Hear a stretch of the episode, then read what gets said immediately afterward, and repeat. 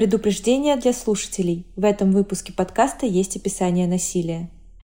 С начала российского вторжения в Украину специалисты опасались, что война приведет к всплеску домашнего насилия. Пока точных цифр нет и, возможно, не будет, потому что данные о семейном насилии крайне сложно собирать. При этом СМИ уже писали о жестоких убийствах, которые совершили вернувшиеся с войны. Но некоторым женщинам, наоборот, из-за войны наконец удалось избавиться от насильника рядом с собой. Муж Марины Скорплюк сидел за то, что жестоко ее избил, вышел раньше срока, чтобы отправиться на войну, и там погиб. Это черта вслух. Мы хотим, чтобы вы услышали эту историю. Марина Скорплюк познакомилась с будущим мужем Евгением в 2003 году в родном Омске благодаря их родителям, которые лежали в одной больничной палате. В тот момент Евгений разводился, поэтому первые два ребенка с Мариной родились вне брака, а потом они уже поженились. Только после развода Марина поняла, что муж с самого начала пытался ее контролировать. Тогда мне казалось, что он так проявляет заботу, спрашивал, где я, куда я иду, вспоминает женщина. Он всегда навязывал свое мнение об одежде, которую я покупала, и говорил, в чем мне лучше ходить. Говорил о подругах, которые ему не нравились, что они мне завидовали. Так человек пытался подавить мое мнение. Серьезные проблемы, по словам Марины, начались во время беременности пятым ребенком в 2018 году. Евгений стал постоянно ревновать жену без поводов. В его фантазиях я постоянно участвовала в каких-то оргиях. Если он гулял с собакой и вдруг видел влажную салфетку, значит думал, что я там ночью была. Параллельно он всегда жаловался на шумы в ушах, головную боль, голоса. Когда скрининг показал, что родится девочка, Евгений решил, что жена нагуляла дочь. До этого все были мальчики. Как только ребенок родился, он провел генетический тест, который подтвердил, что дочь его.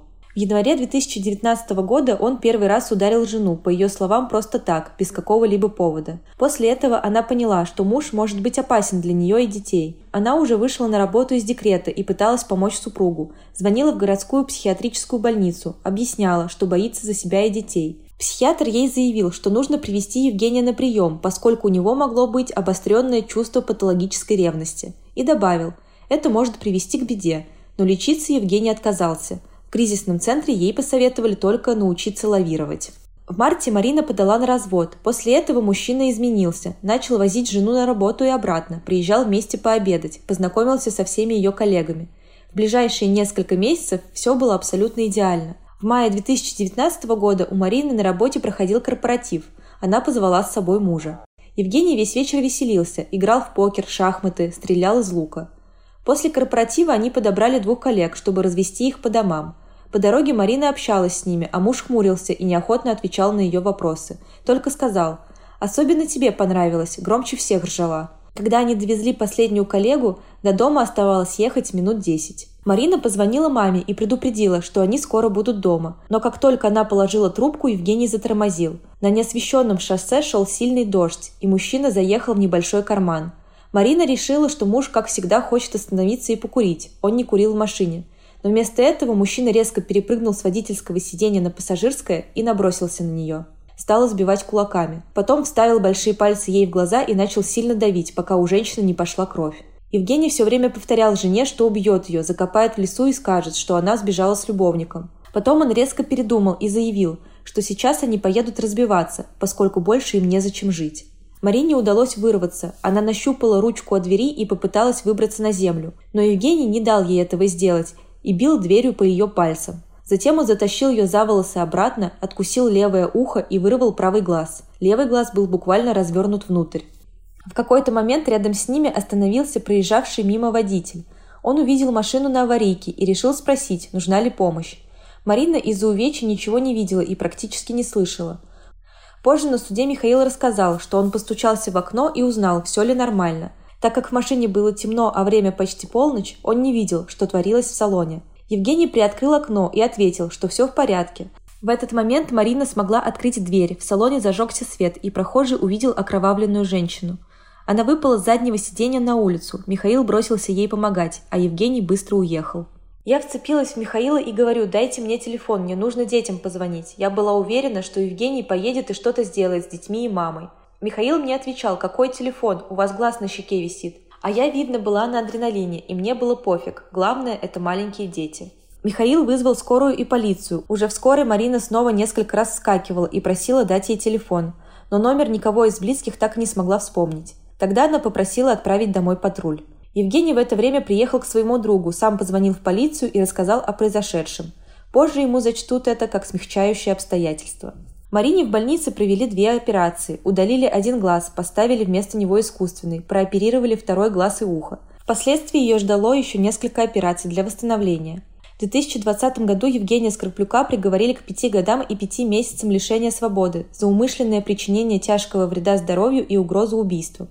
Марина с адвокатом год пыталась переквалифицировать дело в покушение на убийство или на нанесение тяжких повреждений особо жестоким способом. Но судья отказала, мол, мужчина не использовал оружие.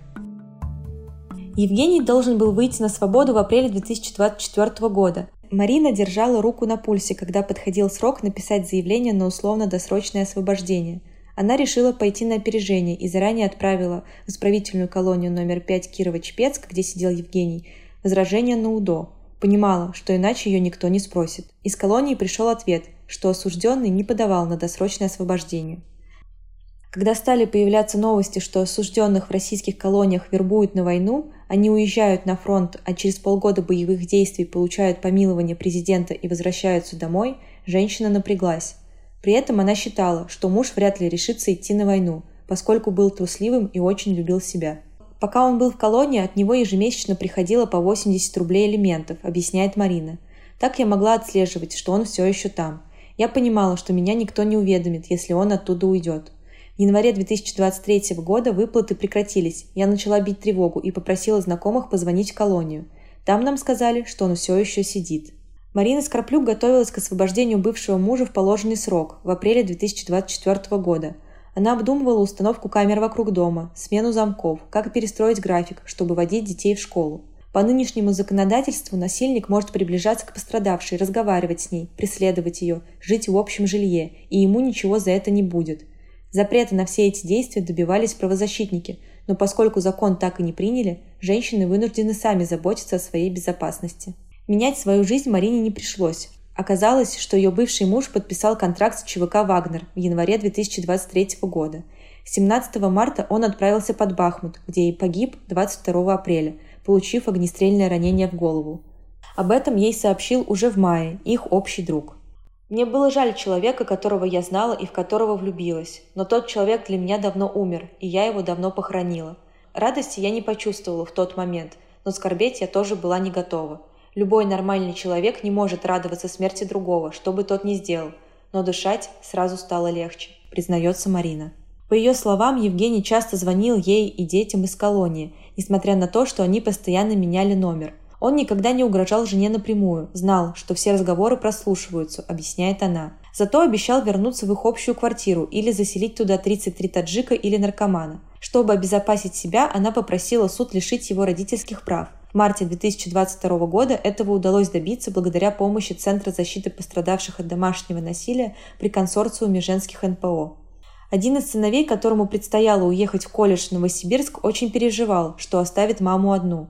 Когда он узнал о смерти отца, то признался, что ему стало легче. У него навернулись слезы на глаза, и он сказал, что все время вспоминает их прекрасное детство. Детство у них действительно было чудесное, за исключением этих двух лет.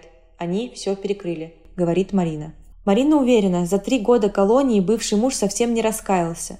Во время звонков мужчина обвинял ее в сексуальных связях с другими, нагуленных детях, и говорил, что она сама во всем виновата. Как бы цинично и страшно это ни звучало, но для него смерть – лучший выход, отмечает Марина. Сейчас бы он вышел, а у него нет дома, денег, работы. К родственникам в Омск вроде бы тоже не очень хорошо возвращаться. На фоне вновь появившихся проблем после возвращения с фронта неизвестно, что он мог бы натворить и сделать. Перед тем, как заключить контракт с ЧВК, Евгений оставил последнее волеизъявление, в котором завещал передать все выплаты в случае его смерти двоюродной сестре. Детям он ничего не оставил. Марина с нетерпением ждет, когда в России изменится законодательство, и оно начнет защищать пострадавших от насилия. Сейчас нет тела, нет дела. Грустно повторяет она слова других пострадавших от насилия. Этот текст для черты написала Анастасия Жвик. Его полную версию вы можете найти на сайте черта.медиа. Подписывайтесь на наш подкаст и социальные сети и предлагайте истории, которые нам стоит озвучить вслух.